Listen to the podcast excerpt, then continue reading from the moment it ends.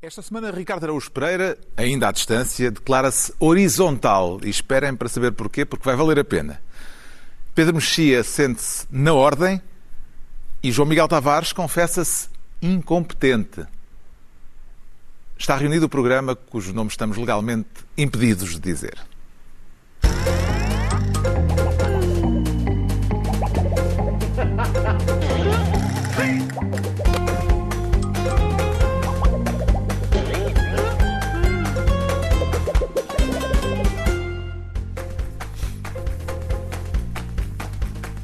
Ora viva, sejam bem-vindos no final da semana em que a Turquia levantou o veto à entrada de suecos e finlandeses na NATO, à custa dos curdos.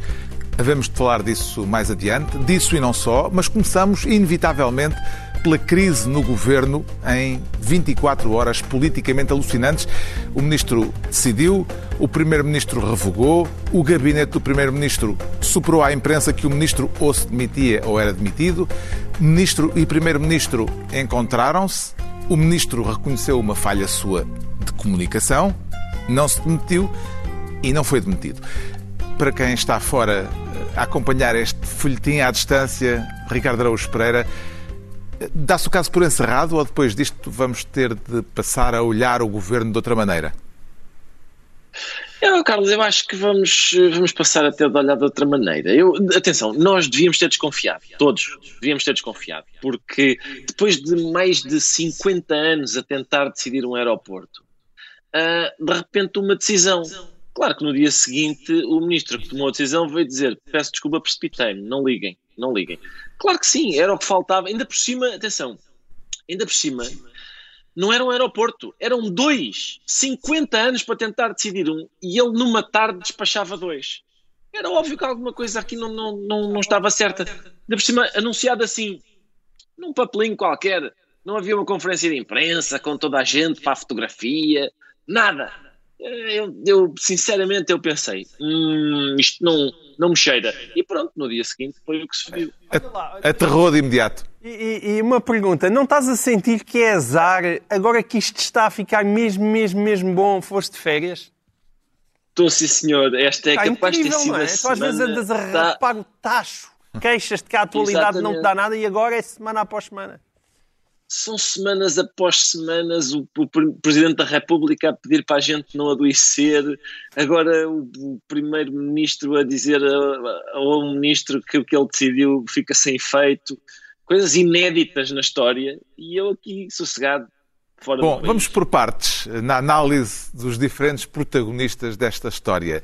No papel principal, Pedro Nuno Santos, que não admitia na quarta-feira à noite que o líder do principal partido da oposição ponha em causa a capacidade do governo para decidir.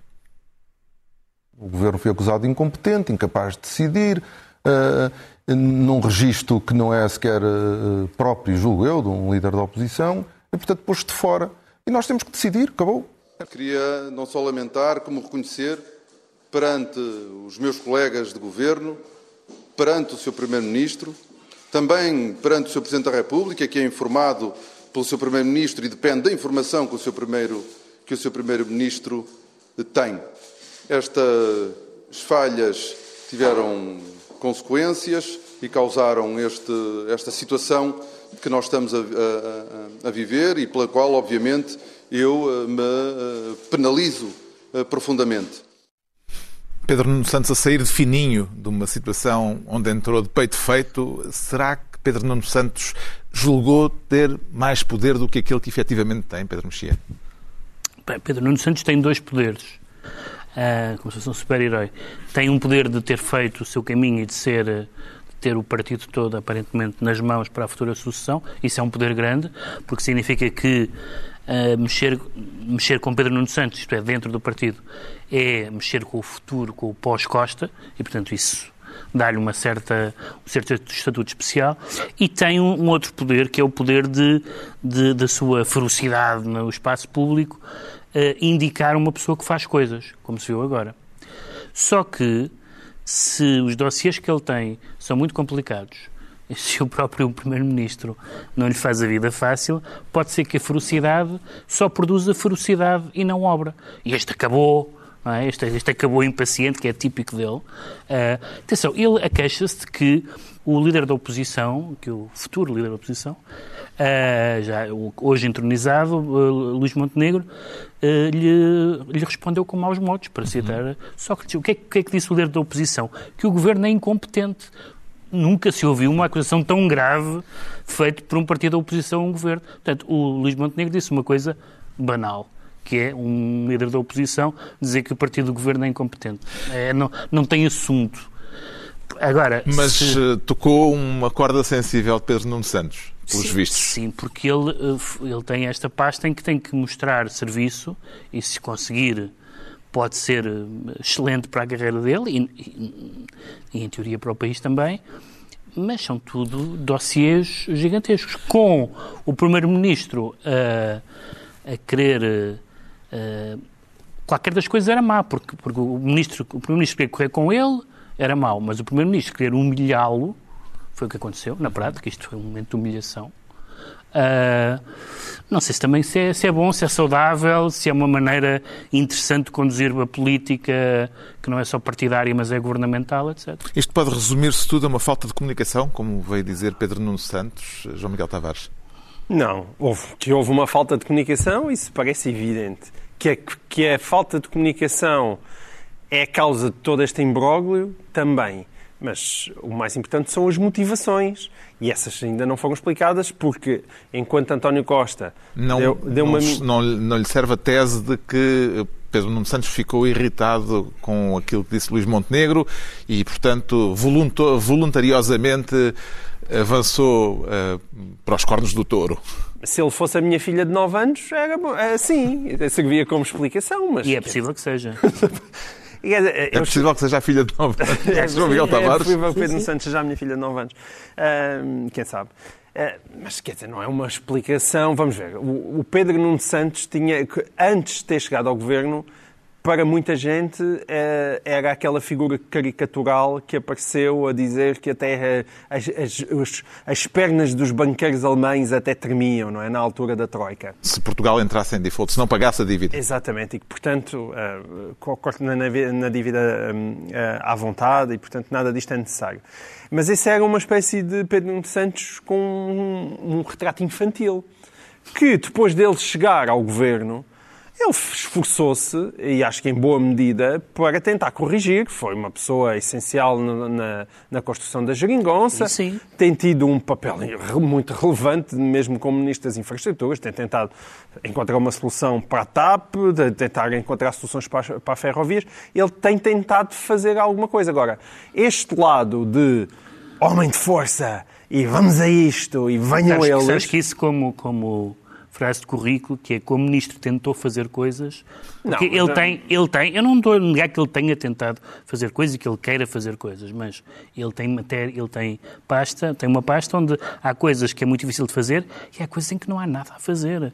Há alguém, há algum português que nos está a ouvir tem uma boa solução para a TAP? Não, e eu discordo dela, mas ele na verdade não, está a tentar implementar. Desta e de outra. Não, ele faz desta coisas. E de outra. agora apareceu para impedir uma greve de pilotos. Com certeza. Bom, não, ele é um bom negociador. Há um peso isso, político isso que é reconhecido. Agora, Sim. este lado de venham eles não bate é e depois. E fazer de gatinho das botas com aquele olharzinho, só faltou aquele, aquele picado de cima, ele assim a levantar o olhinho a pedir perdão a António Costa. Isso é que não bate certo. António Costa já lhe tinha tirado um Porsche, foi uma das primeiras coisas que fez quando chegou ao governo, agora tirou-lhe um aeroporto. E isso aí ele não se aguenta nestas coisas. Sobretudo com o ar de gozo do Primeiro-Ministro. A... Como é que Pedro Nuno Santos sai publicamente deste episódio, Ricardo Araújo Pereira? Quão humilhante é ter de se apresentar assim, de baraço ao pescoço, em público? Não diria isso, Carlos. Acho que ele sai muito forte. Já vou explicar porquê. Eu, antes de mais nada, queria sublinhar que estamos a experimentar aquele, aquele tipo de estabilidade que só uma maioria absoluta sabe proporcionar. Uh, até agora estou a gostar imenso. Com quatro meses. Uh, em relação a Pedro Nuno Santos, diz? Com quatro meses de duração. Quatro mesinhos quatro mesinhos de duração. Atenção, a história do isto foi uma falha de comunicação. Epá, qual, qual foi a falha de comunicação? Não avisar o primeiro-ministro de que se Sim. decidiu sozinho sobre, sobre uma coisa? Isso não é bem uma falha de comunicação, lamento imenso. Não é uma falha de comunicação. Mas, uma coisa que não é uma coisinha, é uma, não é uma, uma coisa de uma relevância Exatamente. É uma inédita. coisa que vai ficar quando todos, os, quando todos os envolvidos morrerem. E todos nós também. morrerem. Uma coisa, ainda por cima, uma coisa que o Primeiro-Ministro já tinha dito que tem de surgir at- através de um acordo com o outro, com o outro principal partido. E depois o Pre- Presidente da República, entretanto, já veio a dizer, já veio dizer que o primeiro- Primeiro-Ministro é responsável pelas pessoas que escolhe. E é importante avaliar se os seus colaboradores são os ideais para, para os objetivos que, que têm, ou, ou seja, será ideal o ministro que já decidi, que aparentemente já decidiu ser ele que vai negociar agora com outros partidos? Então vamos lá tentar chegar aqui a um acordo sobre qual será a solução. Não sei se uma vez que ele já decidiu, não sei se será o ideal. Agora, se ele saiu mais forte ou mais fraco? Eu acho que saiu mais forte, Carlos. Eu acho que é inegável que ele saiu mais forte. Pedro Nuno Santos saiu mais forte, porque eu recordo que na, história de Portugal, ministros já se demitiram por terem contado uma anedota, por terem feito uns corninhos. Este decide sozinho sobre a maior obra pública portuguesa de- em décadas, e o primeiro-ministro vem e diz assim: Estou, menino, vá para a casota já, não é nada disso que o senhor disse. E ele diz: Tem razão, peço desculpa, boa tarde, até amanhã no, no, no Conselho de Ministros, lá estarei outra vez. É, até- é preciso ter muita força para, não, para, não- para resistir a isto. O outro protagonista da situação é, evidentemente, o Primeiro-Ministro António Costa. Eh, Mesmo estrangeiro, na Cimeira da NATO, tomou a iniciativa inédita de desautorizar por escrito e sem meias medidas o seu Ministro das Infraestruturas. E depois, já em Lisboa, não se esquivou a detalhar porque é que aquilo que Pedro Nuno Santos fez não se faz. Qual foi o erro grave? Então, o erro grave, como é óbvio, é ter, então, tendo sido definido que íamos dialogar com a oposição, e em particular com o principal partido da oposição, para procurar eh, termos uma solução que fosse consensual a nível nacional, ninguém toma. Há dois dias de um congresso, de um, de um- de um congresso, do congresso do principal partido da oposição, a dois dias de entrar em funções o líder, da, o novo líder da oposição, se anuncia uma, se anuncia uma decisão eh, assim. António Costa a dar uma lição de política a Pedro Santos eh, e depois magnânimo a perdoar o ministro que, apesar do erro grave, vai continuar ministro. Até os políticos são humanos e, como todos os seres humanos, também cometem erros. O mais importante é quando os erros são, eh, ocorrem, as pessoas terem consciência deles, eh, corrigirem-nos e pronto, o Sr. Ministro já revogou o despacho que tinha sido ontem publicado. Eh, como disse publicamente, eh, está eh, totalmente solidário com aquilo que é a orientação definida por mim para o Governo. A orientação definida por mim. O que é que prevalece nisto, João Miguel Tavares? O puxão de orelhas ou eh, o perdão magnânimo do Primeiro-Ministro?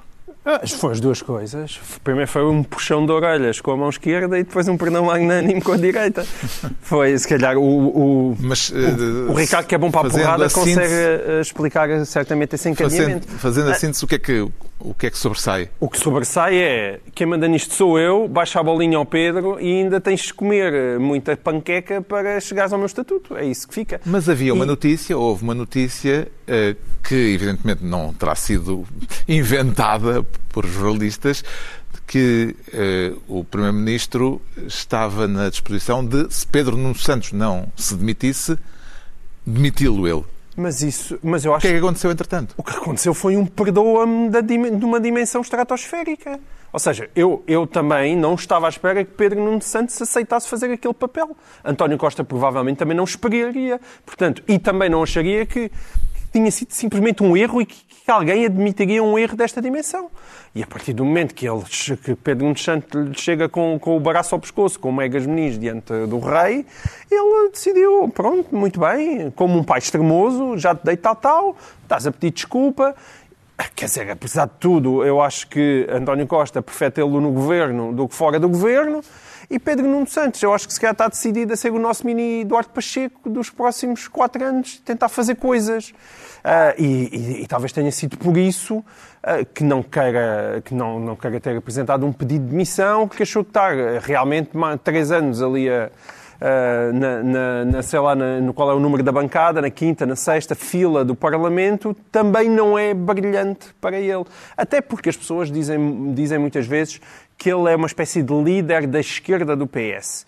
Eu tenho dúvidas que daqui a quatro anos a posição certa para estar no PS seja à esquerda.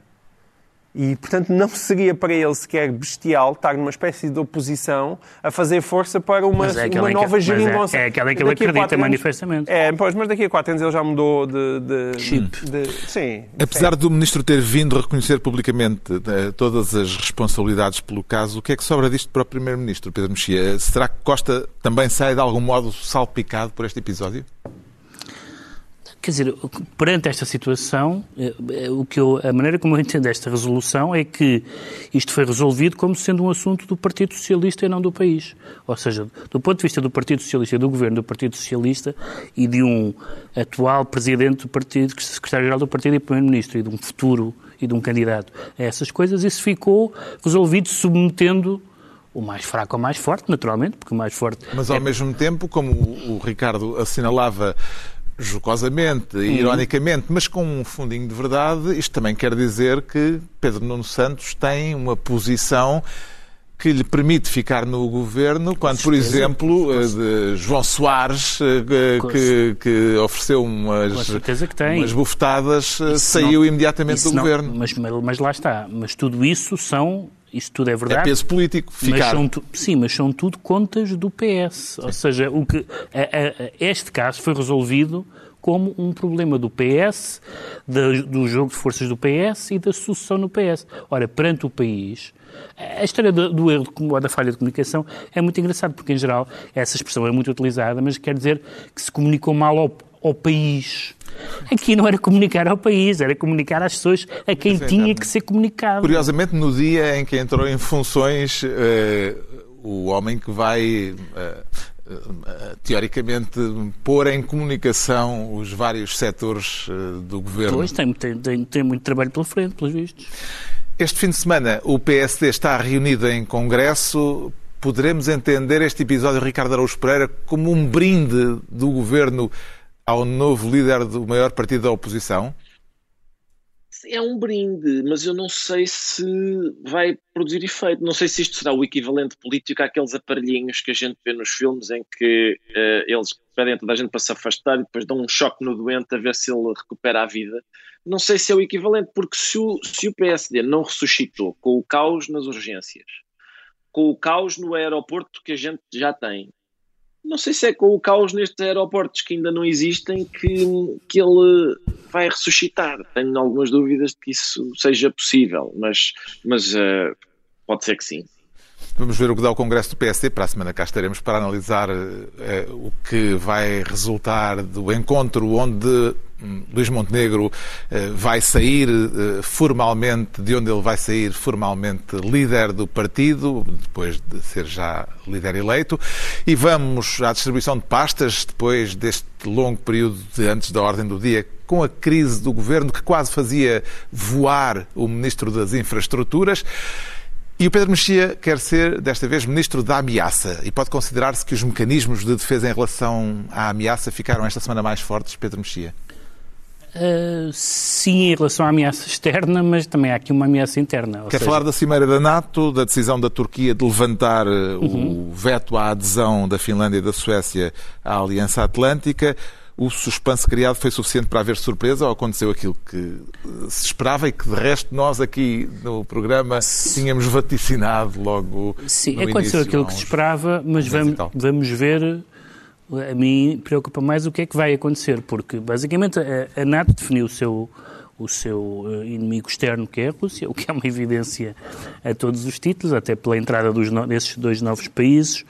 Eh, a Turquia ameaçou vetar e depois, magnanimamente, Erdogan apareceu lá na, naquela, na assinatura do protocolo da candidatura e, aparentemente, a, a, a NATO e, a- e, sobretudo, a Finlândia e a, e a Suécia fizeram uma cedência. Ora, a a cedência pode querer dizer uma coisa bastante óbvia, que é a maneira como a Turquia formula, que é comprometeram-se no combate ao terrorismo, Acho difícil discordar disso.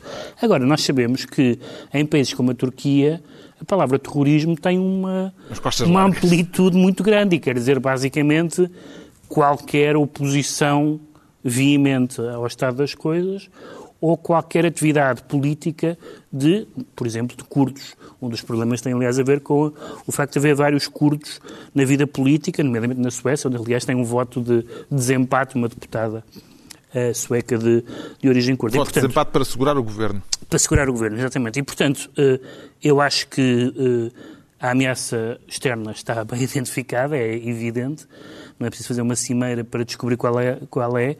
A ameaça interna pode vir a revelar-se porque, ao mesmo tempo, esta, tudo o que tem acontecido com a, com a Ucrânia, tudo isso tem, tem estado sempre a falar dos valores europeus. E eh, há alguns valores europeus que a Turquia não partilha. Eh, eh, e, portanto, e a NATO nem sempre fez questão de ser um clube das democracias. Aliás, Portugal foi Sim. muitos anos da NATO antes de ser uma democracia. E, portanto, estou um pouco inquieto sobre se isso vai uh, dar força ou vai enfraquecer democraticamente a, a União Europeia, a, perdão, a NATO. A NATO, neste caso. Nos desenvolvimentos da guerra, esta semana ficou marcada pelo ataque a um centro comercial cheio de civis. Como é que vê a evolução no terreno, João Miguel Tavares? Vejo como também já prevíamos, nós somos uns excelentes analistas, já prevemos coisas há bastante tempo, mas isso é porque o caminho é relativamente óbvio. Setas que contam, é, é, nos enganamos Exato, sempre. às vezes enganamos. Mas é, neste caso é bastante evidente, aquilo que se vê é barbaridades a continuarem a acontecer, centros comerciais a explodirem, mas por outro lado, a Ilha da Serpente, a famosa Ilha das Serpentes, agora novamente a passar para o lado ucraniano, o que é, o que é muito importante, porque aparentemente vai a Ucrânia começar a, a ter algum tráfego marítimo através do Mar Negro. Vamos ver se isso acontece ou não. Agora, ninguém, ah, ninguém percebe nem como é que a Rússia vai ganhar a guerra, nem como é que a Ucrânia agora vai recuperar os terrenos que a Rússia já conquistou. E, portanto, temos ali uma situação, se calhar, mais próxima da Primeira Guerra Mundial do que da Segunda Guerra Mundial. De impasse. De um impasse, vai um bocadinho para a frente, ganha ali... Com muitos mortos. E com impasse com muitos dias. mortos, pois, se continuarem a... a... Anexação, facto consumado, etc. Sim, portanto, temos... temos uh, divertimento infeliz, divertimento infeliz para, durante muitos anos. A declaração mais surpreendente da semana, no entanto, é capaz de ter sido uma frase do primeiro-ministro britânico, uma cadeia de televisão alemã. Também acha, como Boris Johnson, Ricardo Araújo Pereira, que se Putin fosse mulher, não teria invadido a Ucrânia? Então não acho, Carlos. Por exemplo, basta, basta ver, por exemplo, naquele mesmo território, também uma russa chamada Catarina a Grande que é que ela fez? Absteve-se de, de invadir aquele território que é hoje a Ucrânia, como é óbvio. Este tipo é um Palerma, ó oh, Carlos. Este, este tipo Boris Johnson. A sério. Sim, sim. Esta, esta a ideia de que as mulheres eram inferiores. Mais, aquele doce que era o mais líder do partido de Boris Johnson. Lembras-te de uma senhora que era Aquele, líder do sim, partido a, e que era uma doçura? A, a senhora Margaret, Margaret Thatcher era muito doce, sim. Mas quer dizer, já nem vale a pena. Atenção, no país deste senhor havia uma, uma rainha chamada Mary, que foi, ficou conhecida como a Bloody Mary, que o que ela fez foi executar uh, vários, uh, vários protestantes. E que, aliás, se sucedeu Isabel I, que, que o que fez foi executar vários católicos. Foi ali um período, um período de oiro. Portanto, não entenda a frase de Boris Johnson como um elogio às mulheres, como uma espécie de manifesto feminista. Não é um manifesto idiota, é o que ele é, porque isto, estas pessoas que. A questão é a seguinte: durante muitos anos as pessoas acharam, achou-se que as mulheres eram inferiores. E agora, a palermas como este vêm com um paternalismo que é realmente uh, abjeto dizer não, não, elas são é superiores. Eu não sei quando é que ele vai descobrir que elas são iguais. Eu, eu tenho a sorte, se calhar, é, se calhar é sorte minha, eu tenho a sorte de, um, de ser a única pessoa com um cromossoma Y em minha casa. E portanto eu sei, sei, é muito, é muito fácil, muito, muito facilmente verificável que as mulheres, sem querer ofender, são iguais a mim, são iguais, não são santas nem são demónios, são, são seres humanos. Hum. Entregamos ao Pedro Mexia não a pasta. É, não sei se isto é surpreendente. Se calhar dei uma notícia muito surpreendente a toda a não gente. Não és o único que anda à porrada lá em casa, não. Todos andam à porrada. Não sou o único. Todos, sim, sim, sim. Vamos lá. Entregamos ao Pedro Mexia a pasta de Ministro da Ameaça. Quanto ao João Miguel Tavares, quer ser desta vez Ministro do Milhão. E não é um milhão qualquer. Ora, reparem. É normal? Agora se não a voz. É. Ou seja, quando está a dar essa cena, uh, não se ouve, é? Exato. E o pessoal está-me a ouvir? Agora está, estás live. O live? Que chama-se Conversas do Caralho. E depois é o nome altamente, já viste Conversas do Caralho. Tipo, é top. Tipo, foi fixe. Quem teve a ideia? Fui eu ou não foi? Foi. Ok. Uma ideia que, sim senhor, é este o milhão de que quer falar, João É Miguel este, Tavares. é este mesmo, é este mesmo. É, é, E um facto. Tem eh, assunto, eh, eh, mas tem, hum, tem ideias também sobre o, o- o título desta rubrica? Ah, o, o, o caralho, ah, atenção, ah, não me metam pis, porque é verdade, eu, eu, eu também acompanho aquela tese, também já li sobre o tema. Está a e referir-se ao cesto da Gávea. O sexto da Gávea dos, dos antigos barcos à vela, portanto, quando E dizia... naquele caso com o Fernando Pessoa. Exatamente. Mas antigamente, quando se dizia vai para o caralho, na verdade estava-se a dizer que é para ir até lá acima ver se se vê terra à volta. Vocês E querem é- que este programa passe às quatro da manhã?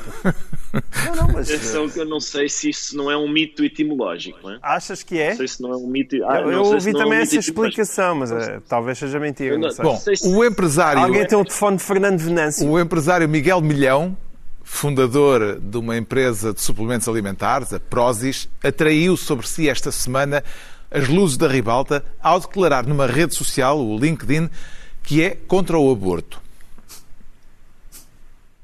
Porquê é que eu pus isto no LinkedIn? Isto também acho que é relevante. Eu estava no LinkedIn no meu domingo, fazer a minha churrascada. Por acaso estava em Portugal, cheguei no dia 15, vou agora embora sábado. Aqui, tipo, com os meus amigos, com a minha família, não sei o que mais. E vejo a cena do aborto dos Estados Unidos.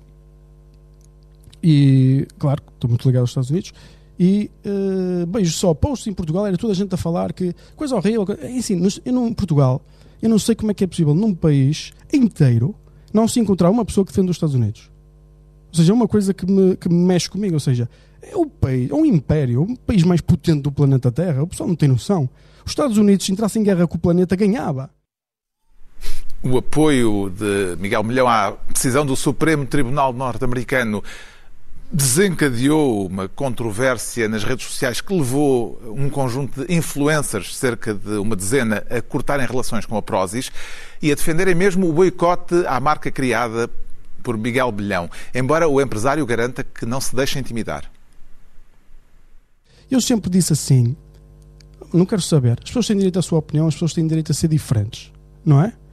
Se, ela, se nós perdermos dinheiro ou sofremos por causa disso, é uma fatura que se tem que pagar. Agora, nós não vamos ser manipulados por esta mob. É o que eu lhe chamei sempre, a mob. Não vamos ser manipulados, nem vamos ser empurrados. Isto está na nossa mensagem, na nossa missão, na nossa. Eh, o que é que diz lá? Diz que não nos vão conseguir mudar, o pessoal pode fazer o que quiser. Não é? Isto não vai mudar. Nós temos, cada um tem as suas ideias, e as minhas ideias são as minhas ideias. Não são as ideias da Prozis. Ou seja, a Prozis não tem ideias. A Prozis é uma empresa que vive para produzir bens e serviços com o objetivo de produzir lucro. É tão simples como isso. A MOB, a turba multa, não vai condicionar o fundador da Prozis. Compreende melhor, João Miguel Tavares, a opinião do empresário ou a indignação das influencers que deixaram de querer colaborar com a marca? Não, nesta amostra há coisas que ele diz, apesar de tudo, com muito desejo de pesquisar, que são sensatas, outras co- como, como isto. Acho que só há uma. É esta, Esta última, Esta quando última. ele diz que a Prozis é uma empresa que não Exato. tem opiniões, existe para, para fazer negócio e dar lucro, que é um ponto muito importante. E depois isto é misturado pela Gávea e, pelo, e, por, e por todo, todo este, é, este ambiente, este ecossistema de, de coisas tontas. Mas, mas o, o problema aqui é que este senhor, eu não sei se as influências já o conheciam ou não, este senhor imagino que seja assim há muito tempo e leva cabras anas para o, para o escritório e outras coisas que tais. Portanto, essa excentricidade eu não, não, não fazia ideia, não sei se as influências faziam ideia ou não. O meu problema é quando todas desaparecem com péssimos argumentos, porque em última análise, o que fez a elas todas dizerem adeus não foi esta entrevista, que isto é posterior. É uma frase no Twitter em que ele basicamente manifesta eh, o seu apoio à decisão do Supremo. E, portanto, é alguém que é contra o aborto pró-vida. E houve a primeira apresentadora, uma apresentadora da RTP chamada Rita Belinha, acho que é assim, eh, ela coloca uma resposta a esse tweet daquele. Não, tá, é no LinkedIn, não é um tweet. A resposta àquela frase pró-vida e contra o aborto é que para mim isto não é muito diferente do que ser homofóbico e racista. E eu gostava de viver num país em que alguém ser contra o aborto ainda não é o mesmo que ser homofóbico e racista. E, portanto, acho que há, isto depois ganhou ali uma bola de neve que, que me pareceu de uma absoluta falsa falta de sensatez. Como é que vê esta controvérsia, Ricardo Araújo Pereira? Estamos perante a livre manifestação de opiniões diferentes ou perante um caso da chamada cultura de cancelamento? Carlos, antes de mais nada, a questão principal, eu creio, já só para retomar o assunto, eu creio que trata-se de uma mitologia etimológica, aquela apresentada por este GM. Está a falar do cesto da Gávea. Exato. Uh, eu parece mais plausível uh, que a ideia da evolução da palavra a partir de carax, que ao que parece significava vara. Agora sim acho que podemos avançar. Um, Fernando Venâncio, és tu! Se, epá, eu tenho, estou a léguas do professor Fernando Venâncio. Por acaso precisávamos da assessoria dele aqui. Eu, eu, este caso, vamos lá ver. Opiniões diferentes ou cultura de cancelamento? Ou, exato. Então, as, as influencers não quererem continuar a fazer publicidade a esta marca, seja por, por que razão for, acho que é o seu direito. Estão, são livres de eh, recusar fazer publicidade a marcas, seja por que razão for.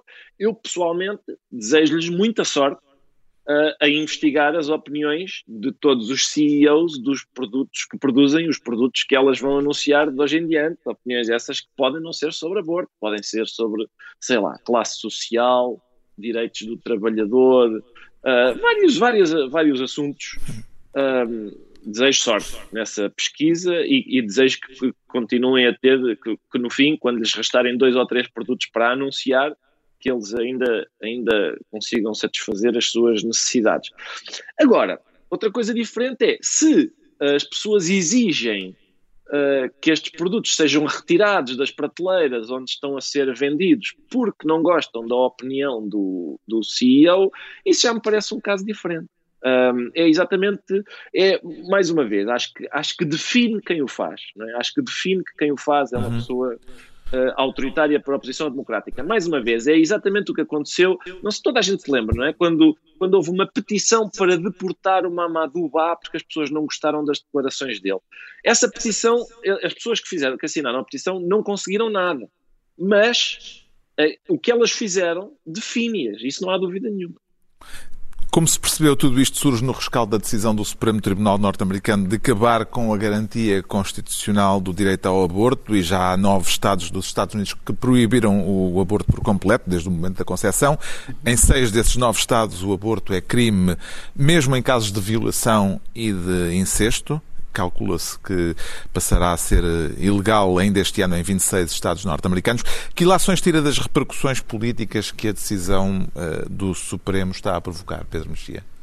Bom, há, há, há, duas evidentes e há, e há, uma ou duas eh, mais hipotéticas. O evidente é, é, é, a quantidade de textos que eu li na imprensa americana sobre a, a maneira como o Supremo politizou a discussão do aborto.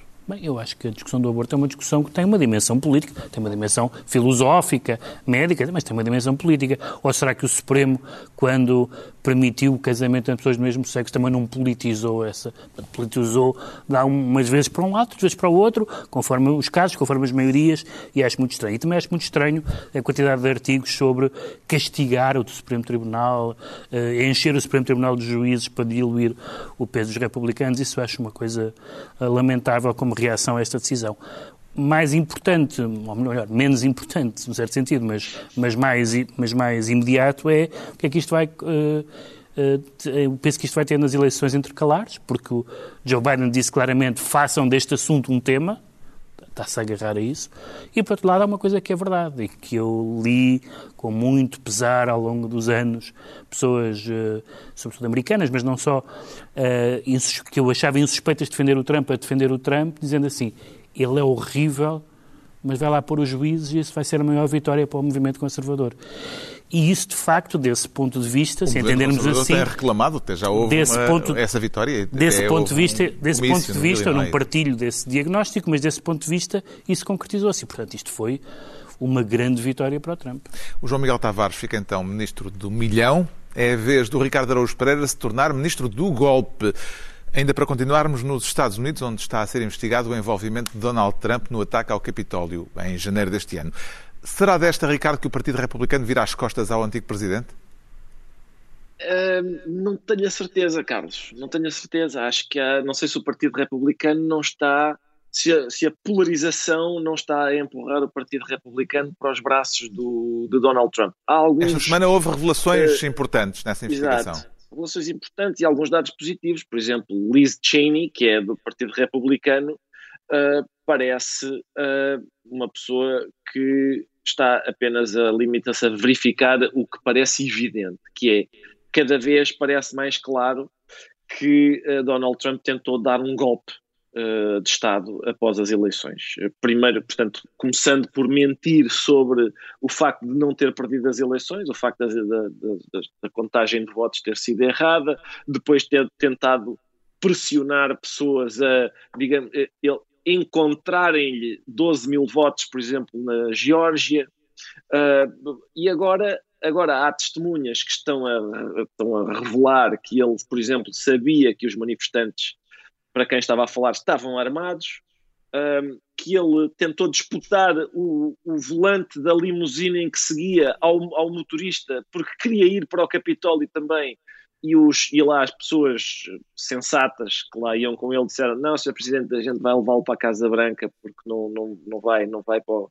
E eu acho isso uma coisa bonita, realmente foi bonito, os seguranças terem mais juízo do que o, do que o ainda Presidente dos Estados Unidos, um, e ainda agora, ainda agora, uh, quando as pessoas estão a depor lá no, na Câmara dos Representantes, acho eu, acho que é assim, e, estão, e, e, há revelações de que essas pessoas, essas testemunhas, estão a ser pressionadas por ele para, um, para terem, digamos, cuidado com os testemunhos que vão prestar. Isto é uma sucessão de crimes uh, bastante longa, todos eles bastante claros. E, portanto, Mas parecem era, acho que era não afetar saudável. especialmente a popularidade de Donald Trump Exatamente. entre os republicanos.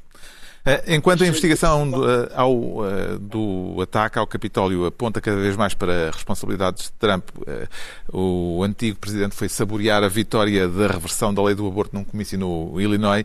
Em que medida é que a decisão do Supremo poderá tornar-se um suplemento vitamínico importante para os trampistas, João Miguel Tavares? Como disse o Pedro, que foi uma Sim. vitória para Trump é indiscutível.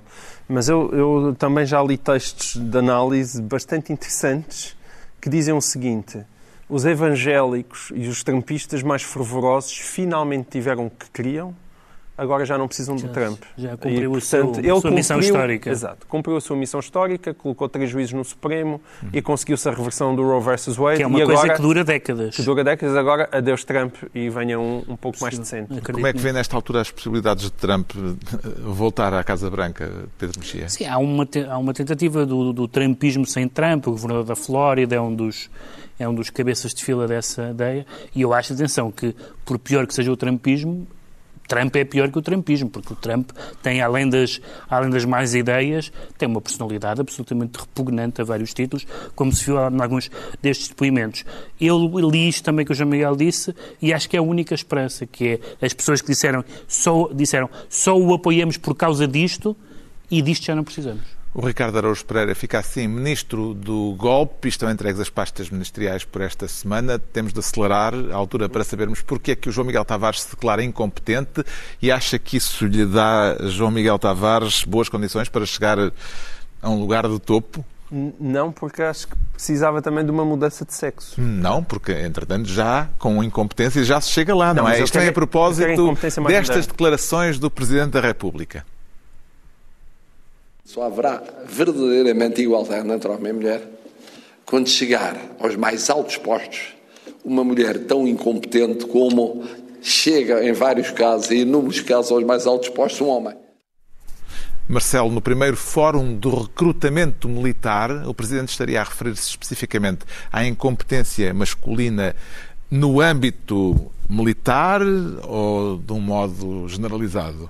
Esse é o problema, é que eu acho que ele também se está a referir no âmbito militar. Então alguém devia ter levantado o braço e disse: Peço desculpa, mas o senhor é o chefe supremo das Forças Armadas. Se há pessoas aí incompetentes, por favor, corra com elas. O meu problema, como Marcelo já foi dito aqui, e muito rapidamente, é ele tem que fazer um esforço para falar menos, porque a quantidade de gafes que têm sido feitas nos últimos tempos são gigantescas. E a partir de hoje, hoje em dia, aquilo que nós vimos, aliás, vimos com Pedro Nuno Santos, é que quando Marcelo, quando alguma coisa muito importante está a acontecer, é quando Marcelo está calado. Porque aí ele não fala, como aconteceu com Pedro Nuno Santos, até um determinado momento. Aí eu gostava, era ao contrário que funcionava. Era, quando as coisas são importantes, Marcelo fala. Quando não são importantes, está calado. E não está esclarecido invertido. então porque é que o João Miguel Tavares se declara incompetente. Quanto ao Pedro Mexia, diz sentir-se na ordem. Tem que ser, por causa. Não temos tempo por causa das alterações propostas pelo PS no Parlamento relativamente aos estatutos eh, das ordens profissionais. Eh, vê boas razões para os bastonários das diferentes ordens estarem eh, genericamente contra Muito estas rapidamente, propostas? o PS justifica esta, esta medida com uma política de garantia de acesso às profissões, eliminar entraves injustos, garantir a liberdade da escolha da profissão, essas coisas todas. O Pedro Delgado Alves escreveu um artigo muito claro sobre essas matérias todas, enquanto que os bastonários, ou pelo menos alguns, acham que eh, vai ser uma espécie de, de ingerência, de tutela abusiva sobre as ordens profissionais. E isto podia ser uma questão relevante, mas menor e técnica. Só não é por uma razão. Porque algumas pessoas do PS e o Pedro Delgado Alves nesse artigo eh, eh, têm um discurso, que, que acredito que seja genuíno, da parte dele e de outros, que nós temos, devemos achar que o Governo está a, gerir, está a fazer isto de boa fé. Como está a fazer boa fé o selo de qualidade à imprensa? Ora, nós, nós sabemos todos que o Governo tem um historial de choque com as ordens profissionais, eh, ainda agora com o aborto, com a Ordem dos Médicos, com a Ordem dos Advogados, noutras circunstâncias, com todos os órgãos reguladores, isto é, com todos os poderes infraestaduais de supervisão ou de contrapoder. E, portanto, nesse contexto específico, eu suspeito. Não, João Miguel, uh, Ricardo Araújo Pereira não, também não vai poder pronunciar-se sobre isto. Uh, ficámos a saber porque é que o Pedro Mexia anuncia estar na ordem. Havemos de falar talvez disto numa outra oportunidade. Agora vamos tentar perceber porque é que o Ricardo Araújo Pereira se declara horizontal, mas isto precisa de imagens de apoio. Uma reportagem do Correio da Manhã sobre a arte contemporânea polémica em Santa Cruz da Trapa. É, não sei se podemos falar em polémica, seja como for, e como todas as obras, eh, obras de arte, uns gostam, outros detestam. Eh, nós estamos aqui em Santa eh, Cruz da Trapa, num espaço de arte eh, contemporânea criada por eh, o escultor e também pintor, eh, o, o senhor Custódio Almeida, que vai nos aqui explicar, senhor Custódio, o que é que significa esta escultura. Uh, boa tarde, uh, bom dia, peço desculpa. Uh, esta escultura se, significa dois corpos nus, onde eu, de uma forma contemporânea, não é? Num, num, num, num, numa ligação onde eles libertam-se ao mundo, libertam-se como se pudessem voar sozinhos. Sr. Custódio, já lhe perguntei e agora vou-lhe perguntar outra vez. A questão do, do, do parte do, do, do, órgão sexual do homem estar assim na horizontal é por uma questão de segurar a estátua ou foi mesmo de propósito e simula um, a ereção? É, é, é assim, o facto de ele estar na, na, na, da forma como está na horizontal é, é, mesmo, é mesmo essa, é, é, foi mesmo esse objetivo para criar uh, uh, força, liberdade e, e, onde os corpos estão na, no, num envolvimento, no, num envolvimento focal. O artista a explicar a sua arte, como é que interpreta Ricardo Araújo Pereira o envolvimento focal desta obra? Oh, Carlos, eu, nesse ponto o artista perdeu-me um pouco. Atenção, eu acho que esta reportagem é magnífica porque as pessoas às vezes, às vezes uh, o discurso sobre a arte uh, é um pouco hermético, um pouco aborrecido. Eu espero que António Pinto Ribeiro tenha visto esta reportagem. Acho que é a atenção de, de pessoas como ele que falam sobre arte e que podem fazê-lo de uma forma mais, eh, digamos, acessível. Por exemplo, o facto do, do artista ser designado por Sr. Custódio, diga-me uma coisa, eu gostava de ouvir, por exemplo, que António Pinto Ribeiro, agora já não é possível, mas que ele, em conversa, por exemplo, com Andy Warhol, dissesse: Sr. Andy, uh, porque é que, que a Marlinha aparece tantas vezes com, com várias cores diferentes? Ou, por exemplo, Dona Paula. O que é, que é isto? Que é isto da Guernica? Dona Paula, então estes, estas suas figuras não são um bocado. são assim todas uh, muito rudas e tal, para quê? Uh, e eu acho que isto aproximaria, aproximaria as pessoas da arte. A pergunta sobre. Já agora deixem-me dizer que a, a estátua de que será, a será falar que podemos referir Será que podemos referir o, o título da peça? Oh, Carlos, Já se falar falou do cesto da. Gáfia, Perdido não é? por 100, perdido por mil. Exatamente, estamos a falar sobre arte. Ah, Esta peça artística chama-se A Foda dos Nus. Um, e, e o que se passa é que eu gosto também daquele. Há ali um cheirinho da escultura vista pelo lado da empreitada da alvenaria, não é? Que é. Olha, o pênis dele é, é um. Simbolicamente aquilo quer dizer alguma coisa ou é só para equilibrar para aquilo para, para não cair tudo? Um, às vezes é assim, às vezes em arte, em arte as coisas também têm, têm de fazer, lá está, têm de, têm de servir para, para ver se aquilo não cai, não é? Porque não? Porque não? Tem alguma anotação, Pedro Mexia, a fazer à, à explicação do artista sobre a sua obra? O que me chamou mais a atenção foi ele dizer que isto é uma cena contemporânea. Em que medida é que isto, se fosse uma cena do século XV, era diferente? Dá-me ideia que não mudou assim muito a, a mecânica da coisa. Quer dizer, na horizontal, se calhar não funciona Como assim? tão bem. Na horizontal não funciona tão bem? Não, digo. Vamos lá ver. Vamos entrar por pare- explicação. Parece-me indispensável. Não, não, parece. Vamos lá ver. Eh, eh, Vamos discutir hidráulica agora. Quer dizer, eu não sei como é que é Lá em tua casa, Pedro. nos vossos casos, mas eh, normalmente é mais Mais. levantado. Uma outra inclinação. Tem uma outra, digamos que há um outro, um outro grau. Sim, Está não é levant- 90 graus. Está é o que ele quer levantado. Levantado do chão. Sim, sim. Vê na obra. Vocês estão a transformar uma conversa sobre arte numa coisa um bocado. Enfim, eu, eu eh, não me identifico recolhias, nada com o rumo desta conversa. Vê na obra motivos para polémica, João Miguel Tavares. Agora, por amor de Deus. Não, não, muito bem. É, Eu, eu acho isto extraordinário. Quando vi isto, isto é das coisas mais engraçadas que vi. Este ano tem 3 minutos e tal, e eu, e eu ia jogar que foi escrito por um cómico muito, muito talentoso, porque é perfeito do início ao fim. Nós só podemos passar um certo, mas eu aconselho todas as pessoas a verem esta obra, porque o discurso sobre a obra, lá está, para fazer uma, uma Isso- ligação à isso sim é contemporânea, contemporâneo, O discurso sobre a obra é de facto superior à obra, e isso é profundamente Certo. contemporâneo. Será para fazer inveja ao Ricardo Araújo Pereira? É que há um scriptwriter que está à altura do Epá, Ricardo. eu acho que sim, eu acho que sim, Ricardo. Tu, nos teus melhores momentos, estiveste mais ou menos aqui. Não sei se alguma vez superaste isto.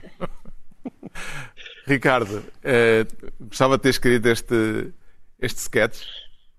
Como é óbvio, como é óbvio, reparem que eu no comentário ensaiei várias variações que me parece que teriam sido divertidas, como por exemplo António Pinto Ribeiro a entrevistar Pablo Picasso. Acho que com este, mas com este tipo de discurso, acho que Mas isso não é já muito elitista? Já estamos a fugir um talvez bocadinho. seja. Não é?